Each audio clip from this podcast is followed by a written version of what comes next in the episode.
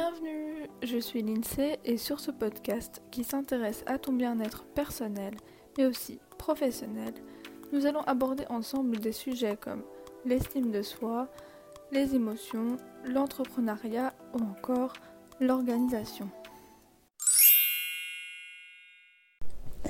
Alors, le thème d'aujourd'hui, c'est les crises d'angoisse. D'abord, qu'est-ce qu'une crise d'angoisse? Ben, C'est quand tu te réveilles pendant la nuit en ayant le cœur qui bat super vite et en ayant l'impression que tu meurs. C'est quand pendant la journée, tu as une grosse boule au ventre, que tu n'arrives plus à respirer et que tu, tu te sens tellement pas bien que tu as peur de tomber dans les pommes. Ou encore euh, quand tu dois t'endormir mais que tu commences à angoisser parce que tu as peur de faire une crise d'angoisse et que tu finis par en faire une. Donc voilà, c'est pour euh, vous montrer un petit peu, pour ceux qui connaissent pas les crises d'angoisse. En tout cas, pour beaucoup de gens, les crises d'angoisse, ben, ça se voit pas de l'extérieur. Du coup, on pourrait croire que la personne euh, fait un peu la comédie euh, ou alors qu'elle exagère parce qu'elle dit qu'elle se sent vraiment pas bien et qu'on ne voit pas. Et euh, pour d'autres, en fait, c'est tellement fort, c'est vraiment hyper fort qu'elles tombent dans les pommes et elles tremblent de tout leur corps, perdent le contrôle de leur sens, et etc. etc. Euh, mais bon, les deux sont déjà très forts, mais ça c'est le summum. Euh, la crise d'angoisse, c'est pas vraiment une partie de plaisir même pour ceux qui ont l'habitude. Hum, si je vais, enfin, ici, je vais raconter un petit peu mon histoire, comme ça, peut-être que des gens pourront euh, s'identifier. Alors, euh, pour ma part, ça arrivait vers mes 17 ans. Euh, les causes étaient assez nombreuses parce que j'avais peur de tout. J'avais peur du jugement des autres, euh, de ne pas trouver ce que je voulais faire plus tard, de ne pas être aimée, d'être rejetée, de mourir en n'ayant rien fait de ma vie, etc. etc. Donc au départ, j'ai commencé par faire des cauchemars éveillés. Et je vais expliquer un peu ce que c'est. Donc c'est quand tu fais un rêve, mais que dans la réalité, tu as les yeux ouverts. Et donc, tu es à moitié conscient. Souvent, il y a une sorte d'esprit qui s'appuie sur toi et qui t'empêche de respirer.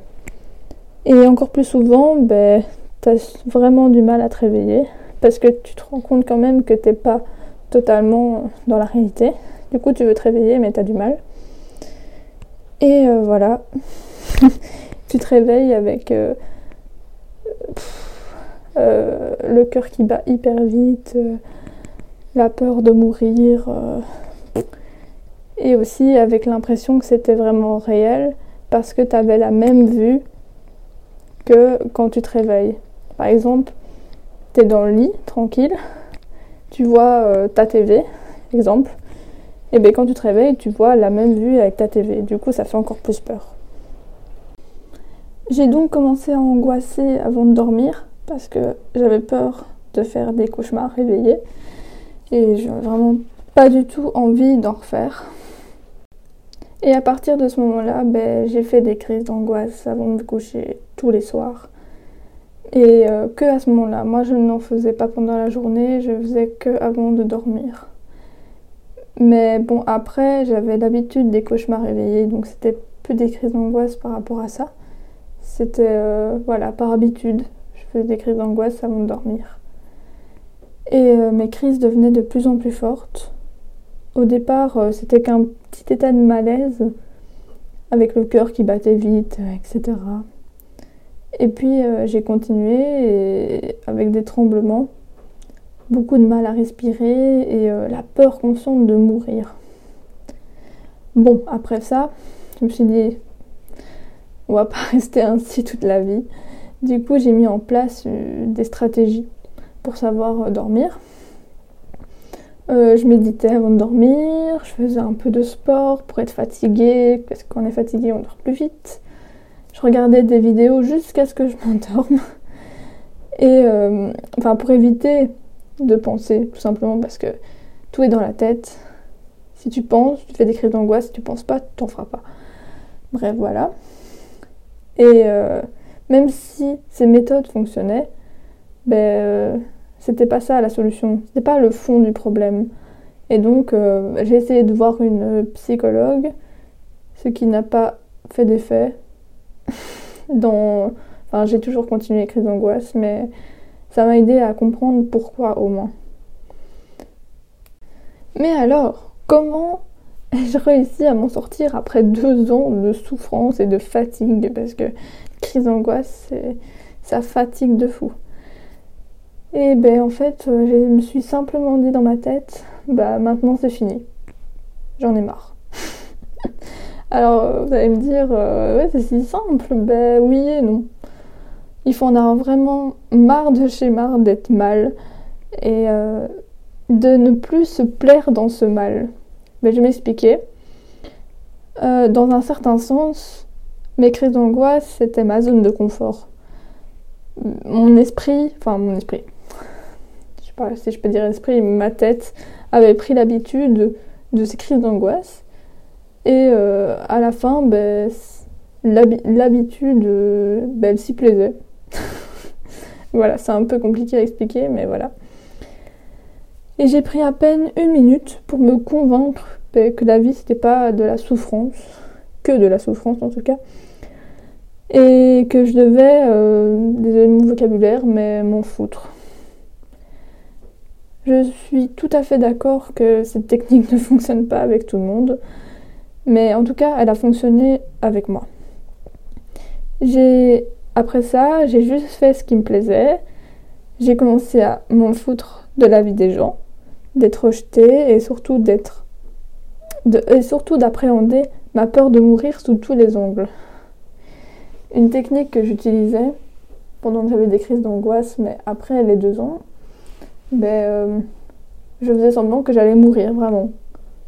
Et puis, ben, ça, ça partait tout petit à petit parce que donc euh, je pensais que j'allais mourir. Je me dis, ah, je vais mourir, tant pis. Et comme ça, ben, la crise d'angoisse passait.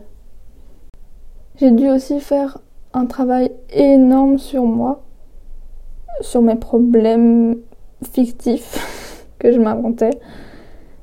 Et euh, grâce notamment au, développement personnel, ben, j'ai fait de moins en moins de crises en fait. Ça a commencé une fois toutes les deux semaines, puis tous les mois. Et euh, je suis heureuse de vous dire que maintenant, depuis neuf mois, j'en ai plus fait une seule. Euh, ce podcast est un peu extra, c'est-à-dire que je pensais pas faire des podcasts comme ça sur cette chaîne, mais en tout cas, euh, je me suis dit que c'était important.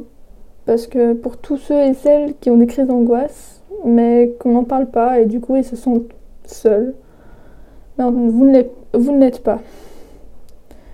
Euh, moi j'ai voulu m'en sortir seule, j'avoue. J'en ai parlé à presque personne.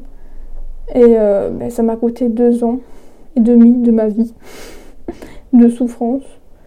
Et donc, euh, pour tous ceux et celles euh, qui font des crises d'angoisse, euh, ne faites pas la même erreur que moi. Parlez-en à votre entourage, vos amis, vos, familles, à une psy, n'importe qui. Et trouvez des solutions ensemble. travaillez sur vous-même, car tout se passe dans la tête. Et je le répéterai tout le temps, tout se passe dans votre tête. Et si vous arrivez à guérir ou si vous êtes encore dedans, partagez votre histoire pour que personne ne se sente seul, pour qu'on puisse se soutenir ensemble. N'utilisez pas ces crises, enfin, ne le prenez pas comme un tabou. Et aidez les autres personnes à pouvoir euh, guérir aussi, si vous avez guéri. Voilà. Euh, j'espère que ce podcast vous a plu et je vous fais de gros bisous.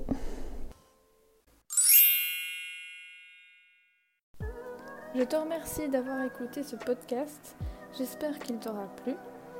Et si tu penses que ça peut intéresser des amis ou des connaissances, n'hésite pas à le partager ou à aimer si tu es sur Instagram et commenter.